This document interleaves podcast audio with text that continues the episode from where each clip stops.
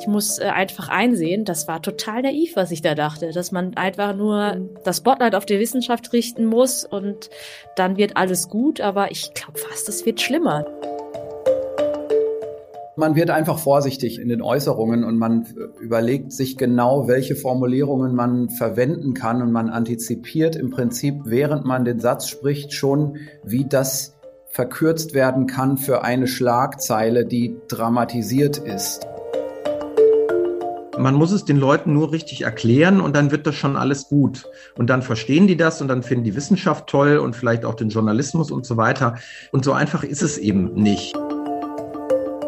Es geht eben am Ende um diese Frage des Vertrauens und, und wem, wem vertrauen Menschen da eigentlich? Herzlich willkommen zu Pandemia. Ich bin Nikolaus Seemark und wie immer sitze ich hier am Tisch mit Laura Salm-Reiferscheid. Hallo Laura. Hallo. Und Kai Kupferschmidt. Hallo. Ich stelle uns noch mal ganz kurz vor für neue HörerInnen, die vermutlich bei der letzten Folge hinzugekommen sind. Äh, wir haben da so einen leichten Verdacht. Laura, du machst Reportagen. Ja, viel über globale Gesundheitsthemen, hauptsächlich auf dem afrikanischen Kontinent. Genau. genau. Und Kai, du bist Wissenschaftsjournalist, meistens für Science Magazine und noch für tausend andere äh, Publikationen. Hauptsächlich Science und Pandemie. Ja, ja und Twitter. Twitter und muss man, glaube ich, mein Hauptberuf sagen. Ja, richtig, genau. ja. Ja, ähm, wir sitzen heute mal zusammen. Kurz vor Weihnachten ist es und es ist eine bisschen besondere Folge, weil wir in besinnlicher Art und Weise auch ein bisschen über unsere eigene Rolle, die wir jetzt seit zwei Jahren in der Pandemie haben, nachdenken und äh, im Kontext dessen auch mit spannenden Menschen darüber gesprochen haben, wie die so die ganze Zeit wahrgenommen haben. Aber bevor wir da einsteigen, wolltest du, Laura, noch äh, ein Dankeschön loswerden. Das ja. ist jetzt deine Rolle zu Beginn immer. Mhm. Ja. Das ist erstaunlich. Ich kriege immer so ja. die Kinderaufgaben, Lied aussuchen und Danke sagen. Ja, selbst gewählt. Stimmt.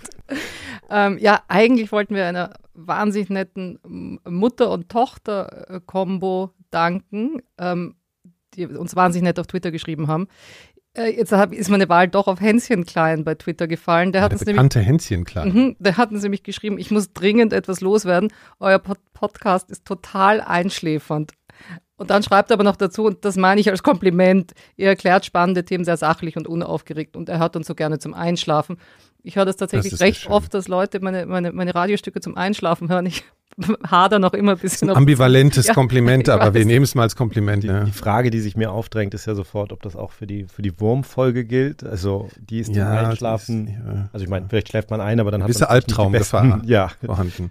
Ich kann mich auch erinnern, mir ging es auch nicht so gut die Tage darauf. Naja, also da könnt ihr auch mal reinhören. Aber zurück zum Thema. Wir sprechen heute wieder über die Corona-Pandemie. Das machen wir nicht immer, aber zurzeit leider häufig. Das bringt die Situation so mit sich. Wie fangen wir denn an?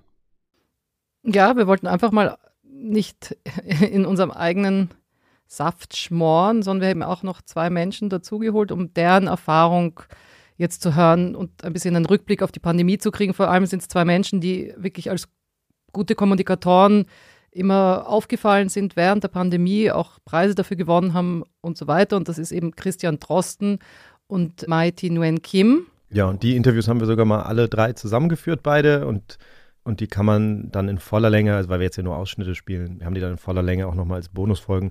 Wir stellen aber in dem Fall auch mal zwei Transkripte bei Riff Reporter rein, ähm, sodass man sich das Ganze, die beiden Gespräche zumindest ganz nochmal ähm, zu Gemüte führen kann. Ja. Genau, und äh, nochmal, um das zu betonen, es erscheinen jetzt eigentlich drei Folgen diese Woche. Eben diese Folge, die wir jetzt gerade, die ihr gerade hört, und die zwei Interviews mit Mai T. Nguyen Kim und Christian Drosten. So. Genau. Was waren denn so unsere Fragen? Was, worum ging es uns denn so? Bei beiden ging es ja erstmal darum, einfach einen Rückblick auf diese zwei Jahre Pandemie. Das Interessante ist, dass ein Buch von Maiti erschienen ist im Frühling, Die kleinste gemeinsame Wirklichkeit. Und da schreibt sie in der Einleitung, noch bin ich mir nicht sicher, ob die Corona-Pandemie die bisher beste oder die bisher schwierigste Zeit für die öffentliche Wahrnehmung von Wissenschaft ist. Und sie hat das Buch, glaube ich, so vor ungefähr einem Jahr dann auch geschrieben und uns hat natürlich interessiert, ob sie da inzwischen immer eine klarere Meinung dazu hat. Sie wird zunehmend pessimistischer. Ähm, also ich inzwischen bin ich fast geneigt zu sagen, ähm, dass die ganze Pandemie dem, dem Vertrauen und dem Verständnis in die Wissenschaft eher geschadet hat als genützt. Ich glaube, ich war da selber ein bisschen naiv, weil ich anfangs dachte, alles, was die Wissenschaft braucht, ist mehr Aufmerksamkeit. Ich dachte, das einzige Problem der Wissenschaft ist, dass äh, sich niemand dafür interessiert und dass äh, niemand zuhören will. Das war natürlich gefärbt durch meine persönliche Erfahrung, äh, auch damals als Chemikerin. Das war ja immer so der Gesprächs-, der Smalltalk-Killer. Äh, wenn man am Anfang der WG-Party fragt, was machst du so? ich bin Chemikerin und dann ist so totale Ratlosigkeit bis Angst im Gegenüber nur zu sehen. Ähm, ja, und ich dachte immer, ja, äh, und hatte so eine ganz naive, äh, wholesome äh, Vorstellung davon, dass äh, Homo sapiens ja total das neugierige Wesen ist. Und wir wollen, eigentlich wollen wir alle verstehen und wir wurden nur vergrault in der Schule von unseren Chemielehrerinnen oder Chemielehrern und wenn man sich nur damit mal befasst, dann findet man es ja doch ganz toll und dann ähm, verstehen wir das alles besser. Ich habe sogar mal, ich wurde dran erinnert, ich habe mal bei der bei der Preisverleihung des Hans-Joachim Friedrichs-Preis, den ich mit Harald Lesch entgegennehmen durfte. Das war eine ganz große Ehre, weil der Hans-Joachim Friedrichs-Preis noch nie an Wissenschaftsjournalisten ging. Das war Ende 2019 und dann habe ich äh, da groß brennend so gesagt, ja, und warum eigentlich sitzen in den ganzen Talkshows nicht immer mindestens eine Expertin oder ein Experte? Das kann doch nicht sein. Und ähm, jetzt ist es ja so, und ich muss äh, einfach einsehen, das war total naiv, was ich da dachte, dass man einfach nur mhm. das Spotlight auf die Wissenschaft richten muss und dann wird alles gut. Aber ich glaube fast, es wird schlimmer, dadurch, dass das Spotlight viel zu grell, viel zu klein ist und und die, der, der öffentliche Diskurs viel zu emotional ist, viel zu zugespitzt. Und ähm, inzwischen glaube ich, dass manche jetzt glauben, sie würden Wissenschaft verstehen, weil man so viel drüber redet. Und das finde ich fast noch gefährlicher, dass man glaubt, man kennt sich aus, tut es aber nicht. Das ist noch gefährlicher, als wenn man wenigstens weiß, nee, mit Wissenschaft äh, habe ich nichts zu tun. Ja, ist dann erstmal etwas ernüchternd irgendwie. Aber klar, also ich meine, wir kennen das ja alle, dass man dann, also gerade auf Social Media oder sowas sieht man, dass da jeder seinen, seinen Schmarrn zu allem abgibt und auch sehr firm ist in dem, was es, also glaubt, firm zu sein. Also ich kenne die Versuchung, habe ich äh, schon auch, ne, gerade zu Beginn unserer, mhm, unserer Podcast-Karriere war das schon so, dass ähm, das ist halt so ein Phänomen. Man fängt an, ein paar Sachen zu verstehen und auf einmal fängt man an irgendwie und denkt, man könnte erklären. Ne? Es, ist, es knüpft ja auch an an diese an dieses Saying, dass, die, dass wir ein Volk von Hobby-Virologen mittlerweile sind. Das ist ja so dieses Phänomen. Ne? Wenn die Hoffnung wäre ja so ein bisschen, dass man sagt, okay, immerhin, jetzt sind Wissenschaftler in den Talkshows, also es läuft vielleicht noch nicht alles immer so ganz rund, aber die sind jetzt erstmal da und, und vielleicht verschwinden die dann auch nicht so schnell wieder, ne? Und dann kann man damit ja vielleicht was machen. Ich weiß es nicht. Ja, das ist auch ganz interessant, weil da haben wir mit MIT auch drüber gesprochen, eben diese, warum sie eigentlich jetzt zum Beispiel äh, Video als Format für sich gefunden hat oder ausgewählt hat. Ähm, und das hängt eben auch damit zusammen, ja, einfach um auch Gesicht zu zeigen von Wissenschaftlern. Sie geht da ein bisschen zurück, auch in ihre Studentenzeit. Genau das war äh, damals auch mein Argument, weil ich durch meine ich bin Chemikerin, WG-Erfahrung. Irgendwie so, mein, mein, mein allererster Gedanke auf dem Weg in die Viscom war, warum sind eigentlich alle überrascht? Oder die meisten Leute überrascht, wenn sie mich als Chemikerin sehen. Das kann doch wohl nicht sein. Ich sehe doch als Chemikerin, wie die Realität ist. Äh, wie kann man noch so sehr an einem Klischee hängen geblieben sein, das doch gar nicht stimmt? Und das liegt daran, dass Wissenschaftlerinnen und Wissenschaftler halt immer so dröge dargestellt werden. Oder wenn man Stock-Images, Stock-Image-Datenbanken, wenn man da mal Scientist eingibt. Und dann auch immer diese, also das Beste sind ja noch immer noch diese, diese Hochglanz, ich schreibe Formeln an die Wand und ist dann super international, aber das ist irgendwie auch nichts, was greifbar oder äh, was irgendwie, wenn sich das jemand anschaut, wo man sich denkt, ah ja, da sehe ich mich drin, ich kann mich damit identifizieren. Und sie sagt eben auch so, eigentlich grundsätzlich finden es die Leute ja schon ganz spannend, dass sie sich zum Beispiel mit Chemie befasst und finden es auch ganz cool. Nur wollen die Leute einfach kein Chemiker oder Chemikerin werden, also dass sie das selber machen wollen.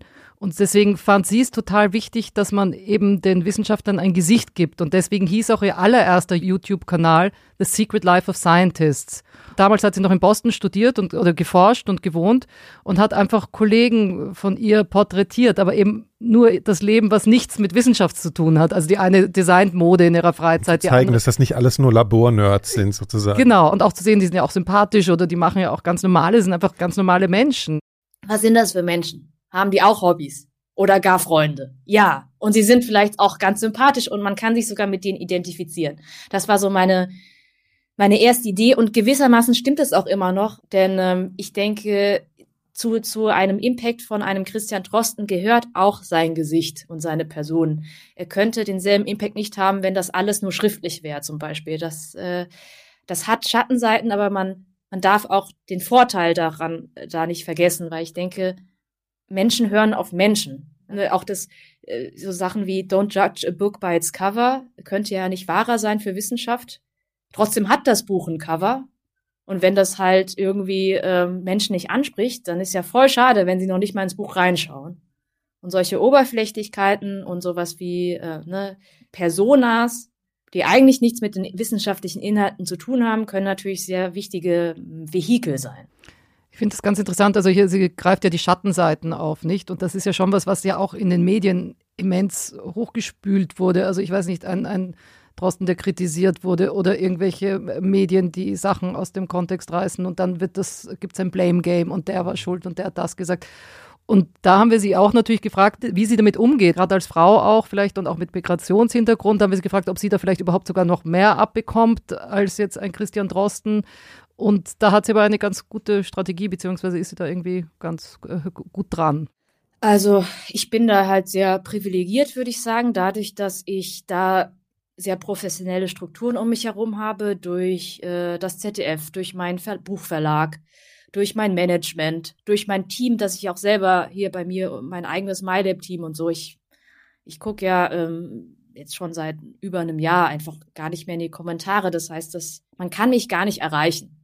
Also wer auch immer mir böse Sachen schreibt, äh, ich, ich lese die, also es ist, es ist, es ist eine Zeit, Zeitverschwendung. Es müssen andere Leute lesen, aber die natürlich dann auch ein bisschen besser, also ne, die irgendwie dann auch in einer größten Distanz damit umgehen können. Wichtig ist natürlich, dass dann justiziable Sachen, auch dass denen einfach knallhart nachgegangen wird. Da muss ich mich zum Glück auch nicht drum kümmern, sondern ne, das ist und ich finde es immer ein bisschen schwierig, diese Frage zu beantworten für andere, weil ich weiß ganz genau, dass andere Menschen in der Öffentlichkeit und vor allem auch andere Frauen solche Strukturen eben nicht haben. Und das finde ich schon ein großes Problem. Ich möchte trotzdem auch nochmal quasi als auch Motivation an, an die WissenschaftlerInnen da draußen. Das ist natürlich jetzt gerade eine Ausnahmesituation bei äh, während der Pandemie, aber nichtsdestotrotz ist Wissenschaft immer noch ein, dankbares Thema, um damit in der Öffentlichkeit zu stehen, auch als Person. Weil am Ende, du kannst es, ich finde, ich kann es sehr gut von meiner Person trennen. Na, es geht ja gar nicht um mich es ist äh, was ganz anderes, wenn ich jetzt Politikerin wäre. Das äh, allein dafür habe ich Respekt äh, vor allen Politikerinnen, weil ich das richtig krass finde. Ne, und, und wenn dann nicht gerade Pandemie ist, hat man normalerweise auch ein extrem dankbares Publikum. Ne? Auch wir sammeln im Team, also das macht äh, vor allem Lars, der sammelt äh, interessante Kommentare in so unterschiedlichen Ordnern. Wir sammeln so Screenshots und wir haben auch einen, einen, einen äh, Motivationsordner, ne, wo halt so drin steht, guck mal, wie, wie toll das ist, ähm, was für eine tolle Community wir haben oder ähm, wie wir doch irgendwie was Gutes erreichen können. Und das darf man natürlich auch nicht äh, vergessen. Und ich glaube, trotz allem ist es bei der Wissenschaft äh, immer noch besser, als wenn man sich mit politischen Themen oder Meinungsthemen ähm, in die Öffentlichkeit stellt. Da ist man noch viel verletzlicher. Aber dass es so ist, ist natürlich ein Problem unserer Gesellschaft, dass wir irgendwie, auch das gehört zu den großen Themen, die wir mal verarbeiten müssten, ne, wenn wir mal wieder nach der Pandemie Zeit und Luft dafür haben. Ich finde das interessant, dass sie das sagt, weil ich es irgendwie ganz gut nachvollziehen kann. Ich glaube tatsächlich, Wissenschaft lässt sich, weil man so ein Gedankengebäude hat und, und es gibt ja Regeln für wissenschaftliches Arbeiten und so, an die man sich halten kann. Also du hast bestimmte Maßstäbe, auf die du immer wieder zurückgreifen kannst, wenn du Sachen bewertest. Also du stehst nicht immer mit deiner eigenen Bewertung drin, sondern du berufst dich ja auf eine Bewertung, die sozusagen zurückgeht auf hunderte Jahre von gewachsener Wissenschaft, sage ich mal. Also ich finde es interessant, wie sie es sagt, weil ich glaube, das gilt in großem Maß auch für, für einen Menschen wie Drosten. Ähm, sie hat ja vorhin gesagt, dass, dass das ähm, Spotlight manchmal so, so grell ist in dieser Pandemie und das gilt wahrscheinlich für kaum einen Menschen so stark wie, wie für Christian Drosten. Und ich glaube, dass wahrscheinlich eine Sache, um das zu verstehen, wie man das aushalten kann, schon auch diese Tatsache ist, dass sich das trennen lässt, glaube ich. Aber wir haben ihn natürlich auch persönlich gefragt. Und wie bei MIT im Grunde genommen haben wir erstmal gefragt, ob er im Rückblick auf diese ersten zwei Jahre der Pandemie eigentlich das Gefühl hat, dass sich da etwas verändert hat im Umgang der Medien, zum Beispiel mit der Pandemie, also wie Journalisten damit umgehen. Also ich hatte am Anfang das Gefühl, dass die Medien relativ passiv sind ähm, und einfach auch nicht Bescheid wussten. Und das war jetzt aber keine sagen wir mal, irreführende Information, die dabei entstanden ist. Und dann kam so eine Zeit, die leider sehr, sehr lang war, die vielleicht im Sommer oder späten Frühjahr mit dem, mit dem Ende des, des ersten Lockdowns losging und die eigentlich jetzt erst vor, vor kurzer Zeit sich ein bisschen gebessert hat, dass man wirklich solche Lager hatte und eine gewisse Absichtlichkeit und, und auch Agenda spüren konnte. Inzwischen habe ich das Gefühl, dass auch relativ viele interne Korrekturmechanismen in den Medien so langsam jetzt greifen und aktiv geworden sind und einige Leute in den Medien, Meinungsmacher vielleicht, auch noch ein zweites Mal über bestimmte Dinge nachdenken. Ja, es ist ironischerweise eigentlich ein, ein positiveres Fazit, äh, Zwischenfazit muss man ja sagen, als das, was Maiti gesagt hat. Mhm. Und es ist vielleicht besonders äh, frappierend, weil wir ja gerade für das, was er da beschreibt, diese Absichtlichkeit und diese Agenda, ähm, da hatten wir ja gerade ein besonders krasses Beispiel eigentlich. Also wir hatten ja vor kurzem diese Überschrift oder Schlagzeile in der Bildzeitung, wo drei Wissenschaftler im Grunde persönlich verantwortlich gemacht wurden für, für einen neuen Lockdown. Also es waren Viola Priesemann und Dirk Brockmann und ähm, äh, Michael Meyer-Hermann. Die Lockdown-Macher. Genau. Das ist aber interessant, weil sich da ja dann auch wiederum die Wissenschaftsorganisationen ausnahmsweise mal zusammen geäußert haben. Also da gab es dann ja eine Pressemitteilung ähm, vom Wissenschaftsrat, wo das, ähm, wo diese Darstellung massiv kritisiert wurde. Was auch gefühlt in der Öffentlichkeit wahrgenommen wurde, nicht? Das ist ja auch wichtig. Hatte ich auch das Gefühl, da ja. wurde das wirklich thematisiert. Und wir haben das ja auch Maiti gefragt und sie hat uns dann gesagt, dass sie halt der Überzeugung ist, dass manchmal eben auch die Wissenschaftler politisch eine Stellung beziehen müssen, gewisserweise um neutral bleiben zu können. Also dass das, das Ironische ist, dass die Wissenschaft manchmal das machen muss, gerade um neutral zu bleiben und um ähm, ihr Metier zu verteidigen, ne? Also letztlich, ja, ja, das Feld frei, also sozusagen genau. so irgendwie klar zu halten, nicht? Die und das haben wir dann ja Christian Drossen auch nochmal gefragt und, und der stimmt damit ja auch überein. Die Wissenschaft oder die, die Personen, die jetzt für die Wissenschaftsinhalte sprechen, die müssen ja in der Lage sein, frei zu sprechen. Also die müssen sagen, wie es ist, auch wenn es unbequem ist, wenn es unbequeme Botschaften sind. Ähm, und es ist schon schwierig, wenn man sich als Wissenschaftler mit einer unbequemen Botschaft so in der Öffentlichkeit ausdrücken muss, wie das ein Politiker mit einer unbequemen Botschaft muss. Ich finde, da spricht ja was total Spannendes an, nämlich die Frage, so wie geht man eigentlich mit Wissenschaftlern um im Vergleich zu Politikern? Also der journalistische Betrieb ist ja schon irgendwie meistens mehr beschäftigt mit, mit, mit Politikern und das hat sich sicher, sicher mit der Zeit auch ein bisschen geändert, aber es ist für Menschen wie ihn die mit einem Mal so in diese, in diese Welt reingeschossen werden, ist es natürlich schon auch äh, eine krasse Erfahrung. Und was mich zum Beispiel interessiert hat, war, wie er eigentlich damit umgeht. Also ganz grundsätzlich mit den Schattenseiten, aber auch einfach mit der Frage, der, der kann ja gar nicht dem nachkommen, all den Anfragen, die er zum Beispiel bekommt. Und dann kommst du ja automatisch in so eine Situation entscheiden zu müssen. Also man kann es nicht allen Medien recht machen ähm, letztendlich bin ich da ja eine, eine Ware, die von den Medien zu Geld gemacht wird. Also so muss man es leider in aller Härte und Konsequenz sehen. Darauf gibt es erstmal nur die eine Antwort, dass diese Ware unbezahlbar ist und deswegen auch nicht bezahlt wird. Ne? Also ich lasse mich auf keinen Fall, ich habe keinen Cent jemals Medienhonorare kassiert. Da ist dann eben die nächste Antwort, okay, also bevor jetzt kommerzielle Medien sich gegeneinander dann äh, ja reiben und sagen, Moment, bei dem ist er aber gewesen und bei dem anderen nicht, ist, ist mal die erste Antwort, okay, dann also öffentlich-rechtlich. Also da kann keine Radiostation zum Beispiel sagen, na ja, es ist aber ja nur der NDR, das stimmt, aber dennoch das öffentlich-rechtliche Gefüge ist jetzt erstmal hier gemeint. Und bei den Printmedien ist es auch so, ich gebe ja manchmal hier und da ein größeres Printmedieninterview. Da vereinbare ich immer im Vorfeld, dass ich das Interview nur dann gebe, wenn der Artikel hinter der Bezahlschranke befreit wird. Ja, also wenn jeder das lesen kann. Also da ist natürlich meine Sichtweise als Journalist dann zum Beispiel auch schon, dass ich denke, oh, es ist aber ein bisschen komplizierter in gewisser Weise. Ne? Also die Tatsache, dass unsere Medienlandschaft letztlich natürlich zum Großteil außer den öffentlich-rechtlichen eben äh, auf privatwirtschaftliche Ebene funktioniert. Ja, ne? ja, genau. Und wir, und wir das ja eigentlich brauchen und wir, und der Journalismus, also wir, wir reden ja alle seit Jahren über nichts anderes im Journalismus eigentlich jetzt über die Krise, weil der Anzeigenmarkt weggebrochen und so weiter, ist und dann, ja. genau, und dann die, die, die Abonnements alleine natürlich nicht reichen und so weiter. Also diese ganze, das heißt, äh, das kann natürlich zum Beispiel, wenn, wenn mancher Journalist das hört, das kann natürlich auch ungeheuer unsensibel, sage ich mal, klingen oder ja, oder auch äh, weltfremd.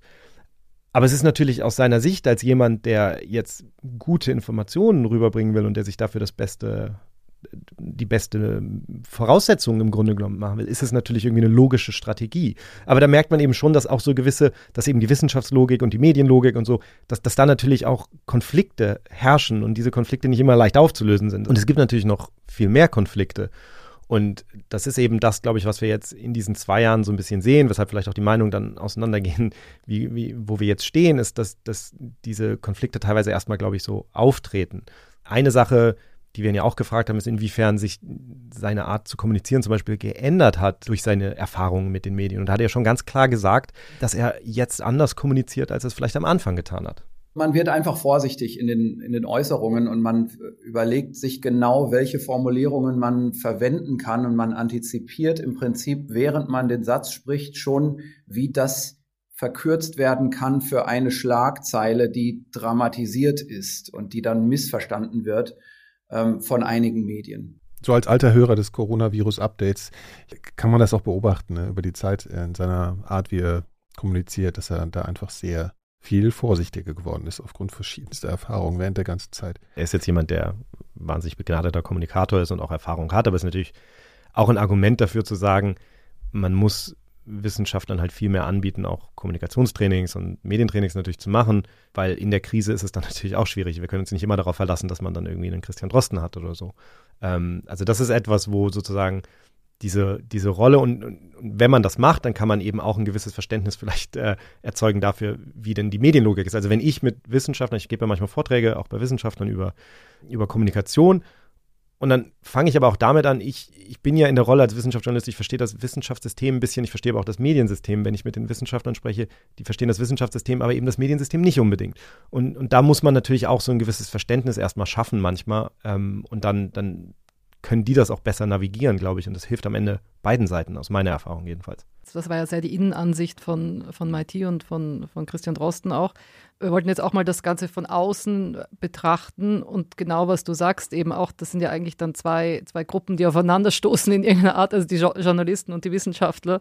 Und gut, dann gibt es noch die Wissenschaftskommunikatoren dazwischen. Darüber haben wir mit, oder habe ich mit Holger Warmer gesprochen. Er ist eben Professor für Wissenschaftskommunikation an der Technischen Universität Dortmund und ich habe eben auch ihn gefragt, wie er das jetzt gesehen hat, äh, die Pandemie, also die Wissenschaftskommunikation und auch den Journalismus und so. Und er sagt natürlich, darf man nicht vergessen, die Pandemie ist eine Ausnahmesituation, das sagt ja eigentlich jeder, mit dem wir sprechen. Aber es hat auch ein paar Sachen deutlich gemacht, also die vielleicht vorher schon existiert haben an manchen Stellen, zum Beispiel bestimmte Qualitätsmängel im Wissenschaftsjournalismus oder auch Mängel in den Absprachen zwischen den Ressorts. Ich glaube, das ist tatsächlich was, was, was sehr stark wieder zutage getreten ist, was immer da ist natürlich, wenn so ein Thema so übergreifend wird, dann, dann fangen natürlich alle Ressorts an, darüber zu schreiben und das ist manchmal, das wird dann, das passiert dann parallel und dann eigentlich muss man natürlich Teams bilden, wo die verschiedenen Aspekte dann alle mitbedacht werden oder so. Aber ähm, ich habe auch das Gefühl, manchmal Extremsituation war es halt. Auch, ja, ne? ja, genau. Und man liest da manchmal in, in, bestimmten Teilen der Zeitung, was, wo man sich denkt, so, die hätten mal besser mit den Leuten reden sollen, die im anderen Teil der Zeitung da was Vernünftiges geschrieben haben. So, ne? Gibt's genau, also das ist eben die, also das ist sozusagen die Seite vom, vom, vom Journalismus. Dann sagt Holger Warmer auch, dass es Defizite in der Wissenschaftskommunikation auch auf der Wissenschaftsseite mhm. gab und gibt. Man sieht auch ein mangelndes Verständnis von Wissenschaftlerinnen und Wissenschaftlern ähm, was die Aufgaben von Journalismus angeht. Also es gibt natürlich äh, Fälle, das wissen wir alle, wo der Journalismus wirklich absolut gegen ethische Richtlinien verstoßen hat, gegen handwerkliche Dinge und so weiter. Aber umgekehrt darf das natürlich nicht dazu führen, dass ein Wissenschaftler oder eine Wissenschaftlerin sich gleich persönlich angegriffen fühlt, wenn sachliche Kritik kommt. Ich finde auch nicht, dass sich die Wissenschaftskommunikation, also die institutionelle Wissenschaftskommunikation in Deutschland besonders gut geschlagen hat, weil ähm, wir haben darüber gesprochen, es müsste eine Taskforce hier geben und dort und so weiter. Und ich habe mich gefragt, warum bekommt man es bei dieser Masse von Wissenschaftskommunikatoren, die wir in den Institutionen haben, in Deutschland nicht hin, dass die sich untereinander absprechen, dass die jeden Morgen eine Morgenlage machen und tatsächlich dann aus den verschiedenen Einrichtungen bündeln, was gibt es Neues, wer hat gerade etwas zu sagen. Stattdessen erleben wir es halt, dass halt, äh, dann kommt hier mal die Leopoldina, dann kommt hier mal eine andere Pressestelle und so weiter. Also das Bild ist ähm, an manchen Stellen mindestens genauso fragwürdig wie einiges, was wir im Journalismus gesehen haben. Ja, das ist halt auch gen eigentlich genau das, was wir vorher besprochen haben, dass die sich da zusammengetan haben für dieses Statement. Nur wäre es halt gut, wenn sie sich zusammentun würden für Informationen. Also auch wirklich dann sozusagen äh, da an einem Strang ziehen, auch, ja. Das ist im Übrigen was, was, was in den, in den Diskussionen so im, im Hintergrund, also wenn man jetzt mit anderen Wissenschaftsjournalisten und Wissenschaftskommunikatoren und so spricht, was immer mal wieder zur Sprache kommt. Wir haben in Deutschland, das ist vielleicht noch nicht jedem so klar, wir haben in Deutschland ja ein riesiges Netzwerk aus Pressestellen, all, jedes, jedes Max-Planck-Institut, jedes Helmholtz-Institut, jede Universität hat eine Pressestelle und dann haben nochmal die großen Wissenschaftsorganisationen eine übergeordnete Pressestelle und so. Das heißt, wir haben, also das ist etwas, was wir im Wissenschaftsjournalismus seit Jahren beobachten und immer so sagen, es gibt da so ein, so ein Ungleichgewicht. Inzwischen kommt auf jeden Wissenschaftsjournalist kommen ungefähr zehn, und ich weiß die aktuelle Zahl nicht, aber zehn Wissenschaftskommunikatoren oder so. Also was immer sozusagen gesehen wurde als so eine Art Ungleichgewicht, was es schwerer macht für den Wissenschaftsjournalismus, einfach weil da so viele ähm, Leute ständig sind, die ihre, die, die sozusagen ihre Informationen an dich loswerden wollen. Aber man kann sich ja schon fragen, was ist eigentlich deren Aufgabe?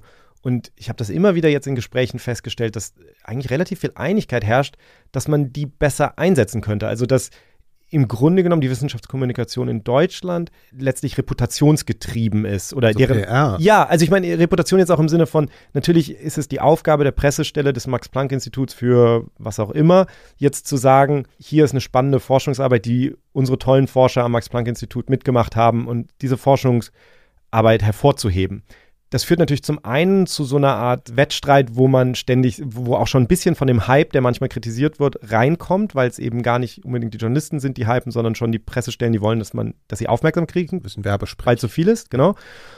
Aber das andere ist ja auch, das, was der Journalismus manchmal sehr, sehr schlecht macht, ist ja den Prozess der Wissenschaft zu beschreiben, weil wir eben eher ergebnisorientiert sind. Und ich denke mir immer, wenn wir diese ganzen Ressourcen, talentierten ja. Menschen, diese Ressourcen Ja. nutzen würden, um diese Wissenschaftskommunikatoren sozusagen diese Arbeit mitmachen zu lassen. Also dass man vielleicht ein bisschen mehr davon erklärt, auch wie, wie Wissenschaft funktioniert und so weiter und ein bisschen weniger für jedes Paper, was irgendwo erscheint, wo ein Forscher der Institution beteiligt war, eine Pressemitteilung rauszuhauen. Das würde möglicherweise einen viel größeren Dienst an der Gesellschaft leisten.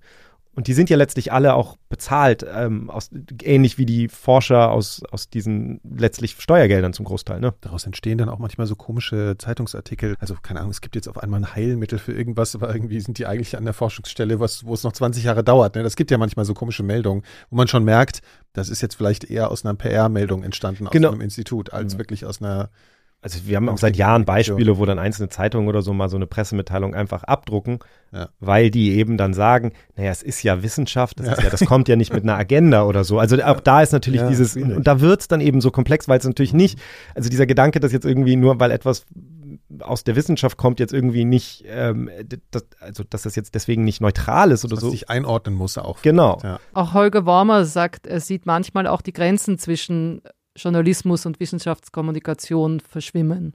Da müsste man tatsächlich auch beim Journalismus kritisch hingucken, dass selbst wenn man jetzt Interviews führt mit äh, wirklich anerkannten und wahrscheinlich wissenschaftlich auch unstrittigen Experten, dass man dann trotzdem äh, nicht vor Ehrfurcht erstarrt, sondern dass man hier diese kritische Grundhaltung, die nun mal zum Journalismus, wie übrigens auch zur Wissenschaft gehört, dass man die nicht aufgibt, sondern dass man auch da entsprechend kritisch nachfragt.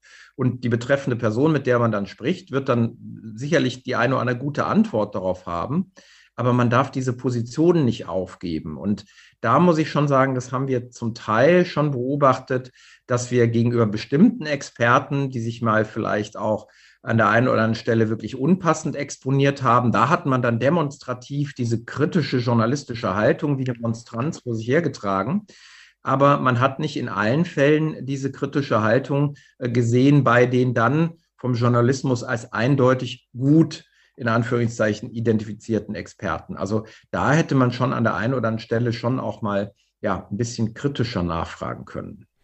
Finde ich halt total wichtig, aber auch total schwierig, ne, in dieser Pandemie. Also das ist auch das, so eine Überforderung des Journalismus auch gibt eigentlich, oder? Also das, es ist gar nicht die Überforderung des Journalismus. Ich glaube, es ist, dass sich unsere Rolle, also dadurch, dass andere Stellen auch überfordert sind, hat sich die Rolle in dieser Pandemie hat sich die Rolle auch ein bisschen geändert, die wir spielen. Und das ist so, das ist sehr, sehr schwierig, weil im Grunde genommen, wenn, wenn, du, wenn zum Beispiel viele Leute das Gefühl haben, was weiß ich, die, ähm, die Gesundheitsbehörden oder so geben ihnen nicht die Informationen, die sie brauchen oder es wird nicht klar genug gesprochen oder so, dann, dann hat man natürlich plötzlich das Gefühl, okay, dann sind wir als Journalisten plötzlich in so einer Rolle, äh, offizielles Sprachrohr oder so sein. Das sind wir natürlich gar nicht. Unsere Aufgabe ist es, kritisch zu hinterfragen. Aber ich, wir haben da schon mal drüber gesprochen, aber ich habe das ähm, im, Januar 2020 ganz, ganz explizit erlebt, als ich meine Geschichte geschrieben habe. Da ging es um die Frage, ob, ob SARS-CoV-2 asymptomatisch übertragen wird. Und das war diese chinesische Geschäftsfrau, die damals bei Webasto war. Und dann kam es eben zu diesen Infektionen und dann hat, kam ein Paper raus im New England Journal of Medicine, unter anderem auch von Christian Drosten geschrieben, wo dann eben geschrieben wurde, dass diese Frau offensichtlich keine Symptome hatte und trotzdem es übertragen hat. Aber dann gab es schon so ein bisschen so Stimmen. Also ich habe dann auch mit Christian Drosten unter anderem darüber gesprochen und es wurde dann halt klar, dass eigentlich niemand mit dieser Frau explizit gesprochen hatte und gefragt hat, ob sie eigentlich Symptome hatte. Das heißt, es war so ein bisschen die Annahme, so sie hat halt keine Symptome gezeigt. Aber mhm. es gehört natürlich dann zum sauberen wissenschaftlichen Arbeiten, ähm, dazu fragen. Und dann habe ich halt so einen Artikel geschrieben, wie man den als normaler kritischer Wissenschaftsjournalist dann eben schreibt, dass man sagt, hier ist dieses Paper, aber es gibt eben diese Kritik daran von anderen Seiten, die sagen, ähm, und auch von einigen Autoren des Papers selber, die halt sagen, wir können das eigentlich nicht mit hundertprozentiger Sicherheit sagen, weil das, weil, weil wir eben diese, diese Frau nicht gefragt haben. Und das ist dann aber ganz schnell eben in so eine Schiene gekommen, dass, dass das wahrgenommen wurde als, okay, es gibt keine asymptomatische Übertragung. Dabei steht in dem Artikel, den ich geschrieben habe, natürlich drin, dass das nicht heißt, dass es nicht zur asymptomatischen Übertragung kommen könnte, nur dass dieses Paper es eben nicht sehr gut belegt. Und wir haben das bei Science gesehen, dass es dann Monate später dazu kam, dass die Zugriffszahlen auf den Artikel total in die Höhe geschnellt sind.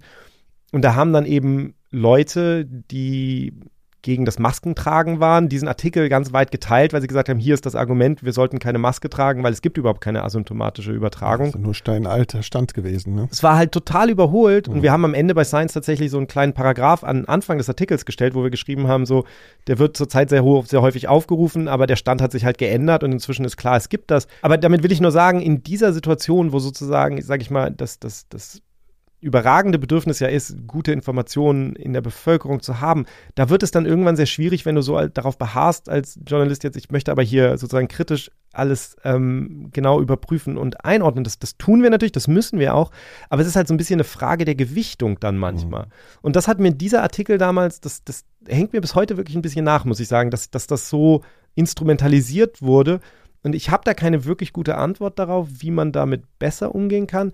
Aber zumindest ähm, würde ich das heute stärker mitdenken. Also im Grunde geht es mir so ein bisschen so, muss ich sagen, wie das, was Christian Drosten am Anfang gesagt hat, dass ich bei meiner Arbeit im Moment in dieser Pandemie stärker mitdenken muss, wie könnte das eigentlich von jemandem irgendwie instrumentalisiert werden. Und das führt natürlich so ein bisschen dazu, was, was Holger Wormer da sagt, dass man im Grunde genommen an einigen Stellen besonders viel kritische Distanz hält und an anderen Stellen es dann weniger so wirkt, glaube ich. Ja, ganz interessant finde ich aber an der Stelle, das war ja für Menschen wie mich, die schon sehr lange Podcasts machen, auch so interessant, dass dieses Coronavirus-Update mit, mit Drosten am Anfang eben so, der kam ja jeden Tag, ne, kann man sich irgendwie heute gar nicht mehr vorstellen. Es kommt jetzt einmal im Monat, also was für ein Kontrast. Das war so ein, so ein Ding, was sich sozusagen selbst abgedatet hat dauernd. Ne? Also du hast natürlich das Problem im Textmedium, ne, das steht irgendwo das Datum, aber was auch immer, da achtet auch keiner draus oder kannst Copy-Paste draus machen oder so. Und das geht beim Audiomedium, was sich ständig selbst aktualisiert in so einer linearen Form, nicht so gut. Ne? Da, da fällt jedem sofort auf, wenn das eine Woche her ist. Ja, aber was hat er denn jetzt gesagt? Also das ist so eine,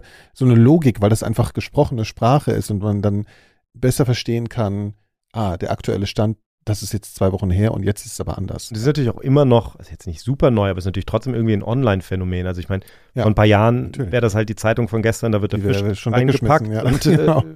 Ja, ja, ja, aber jetzt ist es halt. Ja, aber ist ja, das ist ja auch dazu da, um zu dokumentieren. Ne? Also den, dann ist es ja im Nachhinein total viel wert, das zu sehen, wo das herkommt, ne? welche, wie sich das Wissen oder die Annahmen verändert haben und so, ja. Also das sind die, die wissenschaftlichen Fakten, die dann, auf die man dann noch zurückgreifen kann. Aber ja. das ist äh, dann, wenn es sozusagen Unwahrheiten sind, die verteilt werden, ist es ungleich viel mehr Arbeit oder ungleich viel schwieriger, dieses, äh, diese falschen Fakten wieder aus der, also falschen Fakten, diese Missinformation wieder aus der Welt zu schaffen, ja. die alternativen Fakten wieder aus der Welt zu schaffen.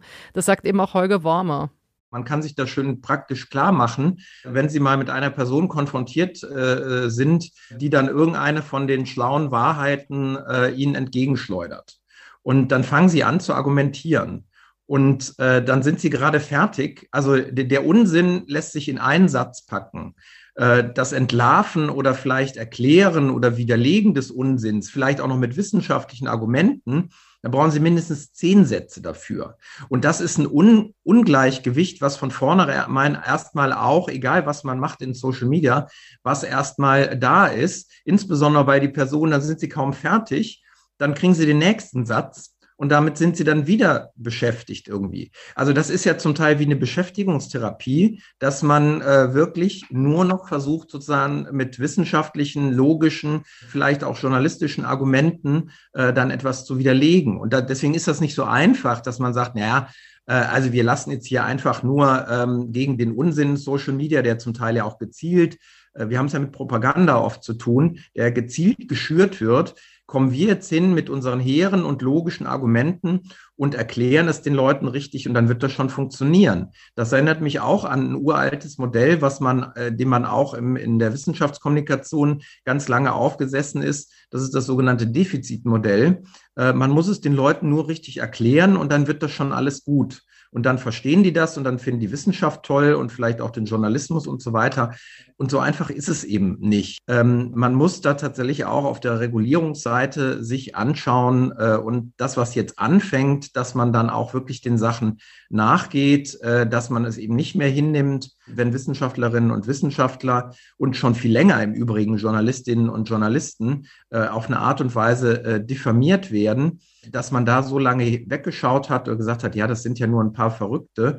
Nein, es ist mittlerweile äh, zumindest ein Zusammenschluss von Verrückten, der äh, zumindest in manchen Regionen auch ein Ausmaß angenommen hat, dass man nicht einfach so sagen kann, ja, das kriegen wir schon hin. Und deswegen ist die Debatte für mich zum Teil wirklich an dem Thema vorbei, weil wir, ab, wir arbeiten uns primär äh, bisher am alten Mediensystem ab, was viele Fehler gemacht hat, was manches hätte besser machen können, wo man aber auch sagen muss, es waren auch im Journalismus alle in der Pandemie, hatten vielleicht auch Homeschooling und Finanzierungssorgen. Ne? Also ähm, der Georg Maskulo hat neulich in der Süddeutschen geschrieben, Journalisten waren nicht nur Berichtende, sondern auch, auch Betroffene. Das muss man natürlich auch sagen. Aber daran arbeiten wir uns ab. Und wir müssen einfach uns auch anschauen, ob ein Teil der Probleme, die wir jetzt haben und auch Akzeptanzprobleme, längst nicht mehr im alten Mediensystem zu suchen sind, sondern eigentlich in dem, es ist ja nicht mal mehr neu, aber ich sage es mal in Anführungszeichen, in dem neuen Mediensystem, wo wir noch keine wirkliche Lösung haben, wie damit eigentlich seriös und äh, umzugehen ist, sodass wir da auch eine bessere Qualität bekommen. Ich muss mich jetzt gerade sehr zurückhaltend, nicht ein Angela Merkel-Zitat zu bringen. Das Internet ist ja alles Neuland ne, für uns. ja. Ja. ja. aber es, es, drückt ja irgendwie eine Wahrheit aus, weil wir ja mhm. offensichtlich mhm. nach wie vor es nicht navigieren können. Also, da ist vielleicht eine tiefere Wahrheit drin, als wir damals gedacht haben, als sie das gesagt hat. Ich finde es halt total wichtig, was er da sagt, dass das sozusagen, wenn wir diese ganzen Sachen betrachten, wir natürlich immer auch die Wissenschaftlerinnen und Wissenschaftler, die Journalistinnen und Journalisten auch als, als Menschen, die selber dann auch noch betroffen sind in dieser Pandemie, dass man das immer mitdenken muss. Also ich finde auch das geht ja manchmal so unter, dass man sich so denkt, die haben ja alle noch genau mit den gleichen Sachen zu kämpfen wie wir alle. Und dann, also ich meine, wir sind ja Journalisten, aber, aber das ist so eine, das ist so eine Ebene, die da manchmal, glaube ich, auch einfach fehlt in der, in, in der Betrachtung. Insofern, insofern finde ich das total wichtig und, und die Tatsache, dass man, dass man diesen Unsinn, dass man dem nicht mehr Herr wird, ich glaube, das, das ist einfach das, was vielleicht mich am meisten besorgt in dieser ganzen Pandemie, ist einfach, dass es so klar geworden ist. Haben wir ja auch schon ein paar Mal drüber gesprochen. Ja, also wir haben sichere, effektive Impfstoffe und trotzdem gibt es irgendwie jede Menge Menschen, die sagen, sie wollen das nicht. Ähm, wir haben ein Virus, von dem wir wissen, wie gefährlich es ist und trotzdem sagen Leute, ich glaube nicht, dass es gefährlich ist. Also, dass da im Grunde genommen diese. Man fühlt sich zunehmend hilflos, finde ich. Ne? Also so, so. mir geht es jedenfalls so. Ja, und witzigerweise fällt mir aber trotzdem auf, wir haben dieses Defizitmodell, das haben wir im, mhm. in, im Wissenschaftsjournalismus auf den Konferenzen rauf und runter dekliniert, dass das eigentlich tot ist. Und trotzdem merke ich an der Stelle, habe ich aber irgendwie doch in meinem Kopf mhm. noch dieses alte Denken, dass ich denke, ja, aber wenn ich den Leuten das jetzt einfach mal ausführlich erkläre, dann werden sie ja irgendwie schon dazu kommen. Und ähm, ich, was mir immer klarer wird in der Pandemie ist eben, dass es am Ende eben sehr stark auch um Werte geht. Und also auch in der Art und Weise, wie Menschen Informationen aufnehmen. Und ich hatte deswegen äh, noch mit Michael Bank-Petersen gesprochen. Mit dem haben wir schon mal in der Dänemark-Folge gesprochen. Das ist ein Politologe, der erforscht im Moment sehr stark, wie sehr Menschen den Regierungen vertrauen und wie sie reagieren, auf die verschiedenen Maßnahmen der Pandemie Herr zu werden. Aber er ist eben eigentlich jemand, der sehr stark Informationen erforscht und wie Menschen auch, auch in den sozialen Medien ähm, umgehen und, und Informationen teilen. Und der hat halt gesagt, als erstes, dass eine der, der wichtigsten Dinge für ihn ist erstmal, dass man jetzt eben nicht glauben soll, dass dieser Mangel an Vertrauen in den Impfstoff oder so, dass das jetzt ein Versagen des Wissenschaftsjournalismus sei.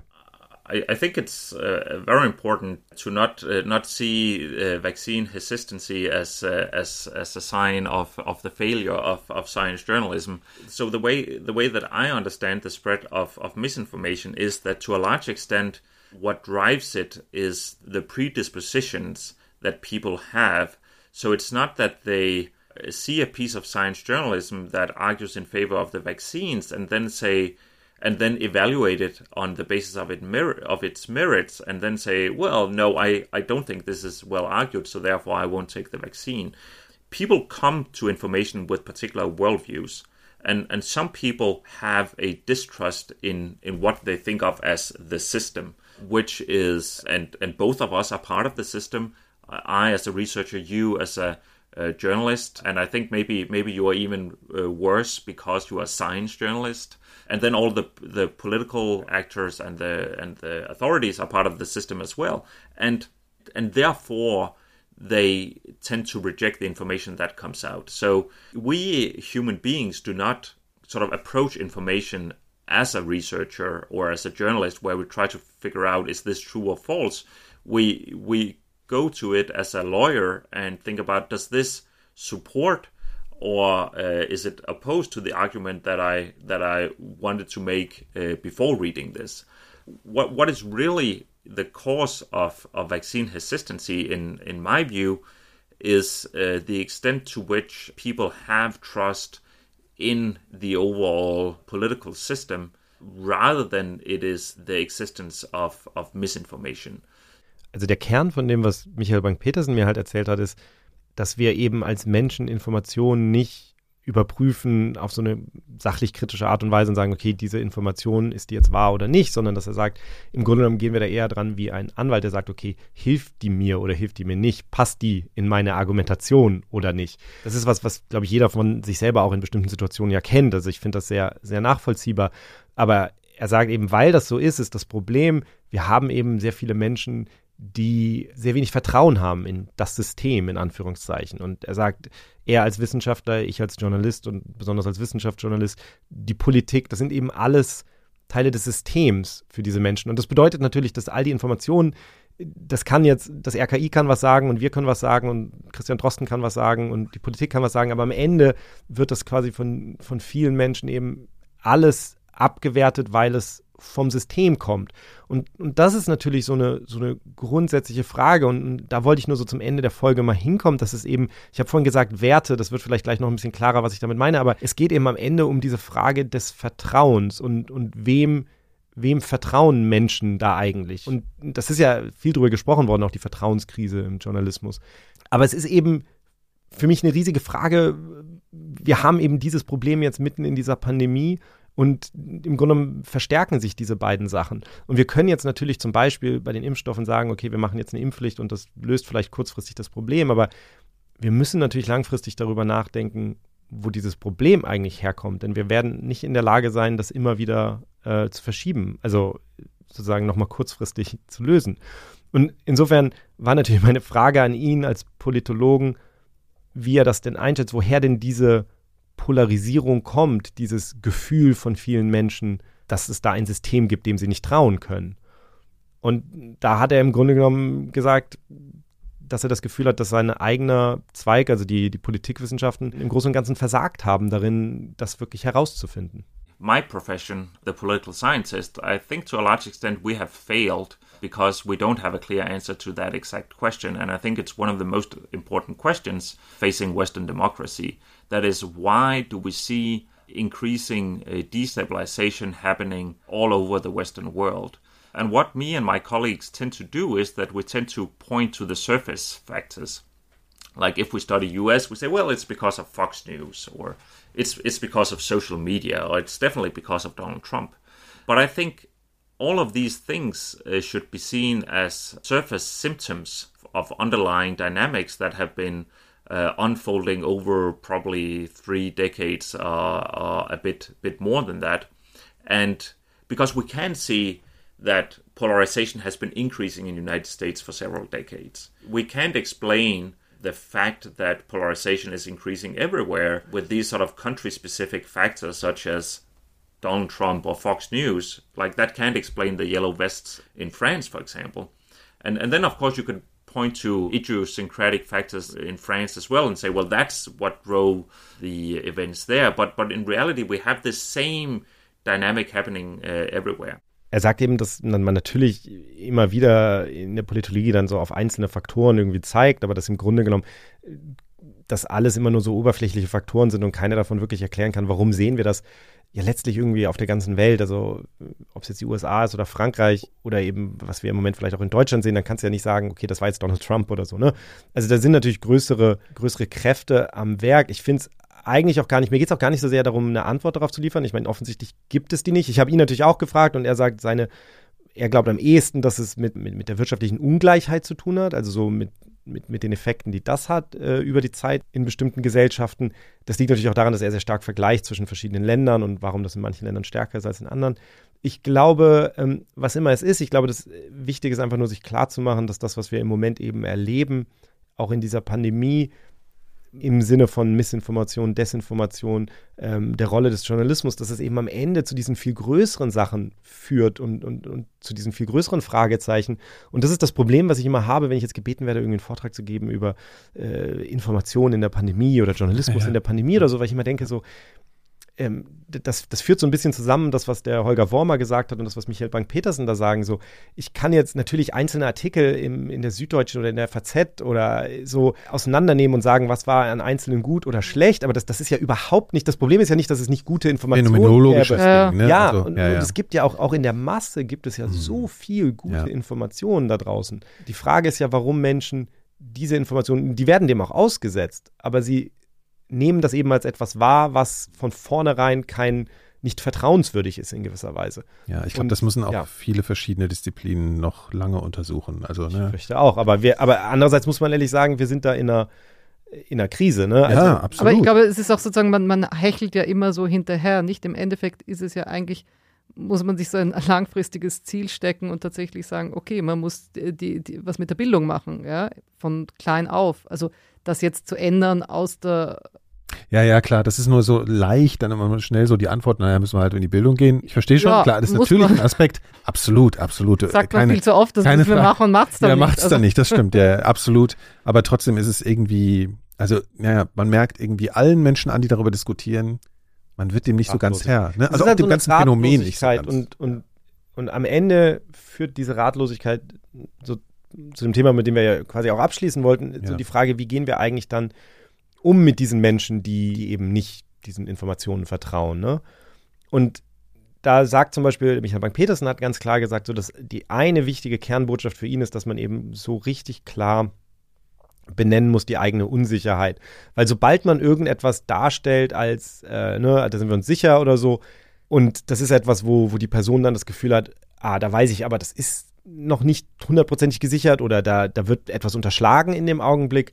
In dem Augenblick verlierst du halt komplett die Chance Wir gleich wieder bei Sag niemals. ne? Austausch. Aber dann denke ich mir halt auch, das ist halt auch eigentlich wieder etwas, was ja zum Beispiel ein Christian Drosten die ganze Zeit schon macht. Ne? Also ich meine, das ist mit Sicherheit total wichtig und das muss auch jeder machen. Aber alleine hilft es natürlich noch nicht offensichtlich. Und, und am Ende, ja, bleibt man, bleibt man, finde ich, irgendwie in diesem Austausch ratlos. Ja, und was natürlich dabei auch dann eben viel geschürt wird, ist dann doch auch irgendwie Hass und Wut. Und nachdem wir ja eigentlich immer versuchen, sehr versöhnlich zu sein bei Pandemie, Zumindest ähm, am Mikro. zumindest am Mikro, nein, tatsächlich auch im echten Leben. Ja. Ähm, ja, haben wir auch mit Maiti darüber nochmal gesprochen und sie ist eben auch da ähm, ganz dafür eben, dass, dass man auf die Menschen zugeht. Und, und halt so Begriffe wie Covidioten oder so halt, ähm, ja, vermeidet. Ich kann den Frust nachvollziehen, der zu diesem Wort führt. Aber weil ich halt immer lösungsorientiert bin und so und ich finde, Empathie ist immer noch das aller, eine der aller, aller wichtigsten äh, ähm, Güter, die wir haben und das, was uns zu Menschen macht. Und äh, dann haben wir verloren, wenn wir, ne, wenn wir uns anstecken lassen durch Empathielosigkeit von Menschen, die diese, diese Fähigkeit dann verlieren, dann müssen wir umso mehr diese Fähigkeit behalten. Ich habe da auch immer noch sehr viel Empathie und ich sehe auch viele, ähm, wenn ich dann zum Beispiel so O-Töne höre, die von Menschen, die ernsthaft Angst haben, dass sie vergiftet werden oder so, das ist ja schrecklich. Ich habe wirklich Mitgefühl, ernsthaftes Mitgefühl mit diesen Menschen. Weil ich denke, es ist ja schrecklich, wenn man davon überzeugt ist. Natürlich, wenn man erstmal in einem Angstzustand ist, da kann man auch mit, mit rationalen, kühlen Argumenten auch nicht so viel weiterkommen. Und viele sind auch einfach äh, Opfer von Desinformation. Und wo, wo meine Empathie halt oder so mein, meine Empathie halt aufhört und wo ich halt wirklich äh, Kopfschüttel und mich frage, wie schlafen diese Menschen nachts, sind halt Menschen, die offensichtlich ganz genau wissen, was sie da tun, das zu ihrem Vorteil nutzen. Ja, ich finde, das kann man eigentlich nur unterschreiben. Also die Empathie sammeln für die Menschen, die zum Großteil da irgendwie auch Opfer sind und, und seine, seinen Wut vielleicht mehr aufsparen ähm, für die Menschen, die das. Die Täter sind. Ich glaube, es Ja. hilft auch manchmal, da in eine Begegnung zu gehen. Ich glaube, Empathie im abstrakten Sinne ist manchmal schwierig aufzubringen. ja. Ja. Und wenn einem das dann im, im Konkreten begegnet, dann fällt einem das auch einmal leichter und wird einem, dadurch wird einem vielleicht wirklich viel klar, wenn man sieht, dass Menschen wirklich Angst vor was haben, wie Maiti auch schon sagt. Hm. Der Hund knurrt, er Der will, möchte Empathie äh, haben. er will jetzt äh, Weihnachtspause haben. Wir haben jetzt Weihnachtspause. naja, Also, ich bin mir nicht so sicher. naja, Also, also- Kai zwingt uns noch danach einen, noch eine kleine passieren. Folge einzuschieben vor jetzt Weihnachten. jetzt auf äh, Weihnachten zu. Wir sagen nochmal also für alle, die im Club Pandemia und bei Pandemia Plus bei Apple Podcasts dabei sind, ihr könnt die zwei Interviews komplett hören mit Christian Drosten und Mighty Nguyen Kim. Und das Transkript oder die Transkripte zu diesen Interviews findet ihr bei Riff Reporter, die uns immer so hervorragend unterstützen. Herzlichen Dank auch in diese Richtung. Und ich glaube, jetzt gibt's noch was ganz Feines. Ja, ich klaue nämlich diesmal äh, Laura äh, den, die, die, äh, den Spaß, die Musik anzukündigen, denn Christian Drosten hat mir ein bisschen aus dem Herz gesprochen. Wir haben ihm am Ende des Interviews gesagt, dass, dass er einen Musikwunsch äußern durfte, weil wir, wie alle wissen, am Ende immer Musik spielen. Und er hat äh, etwas Hervorragendes äh, ausgewählt von Jochen Distelmeier. Wohin mit dem Hass?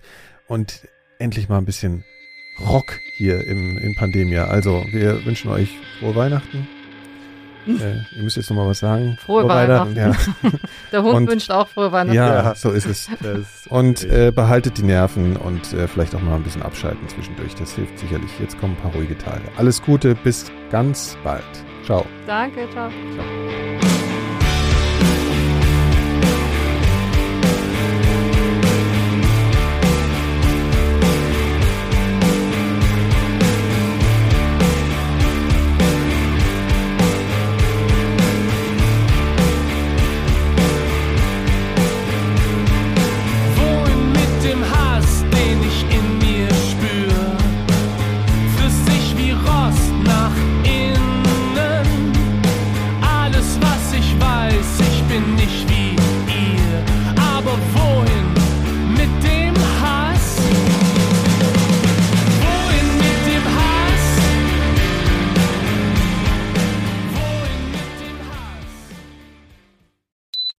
Produktion von 4000 Hertz.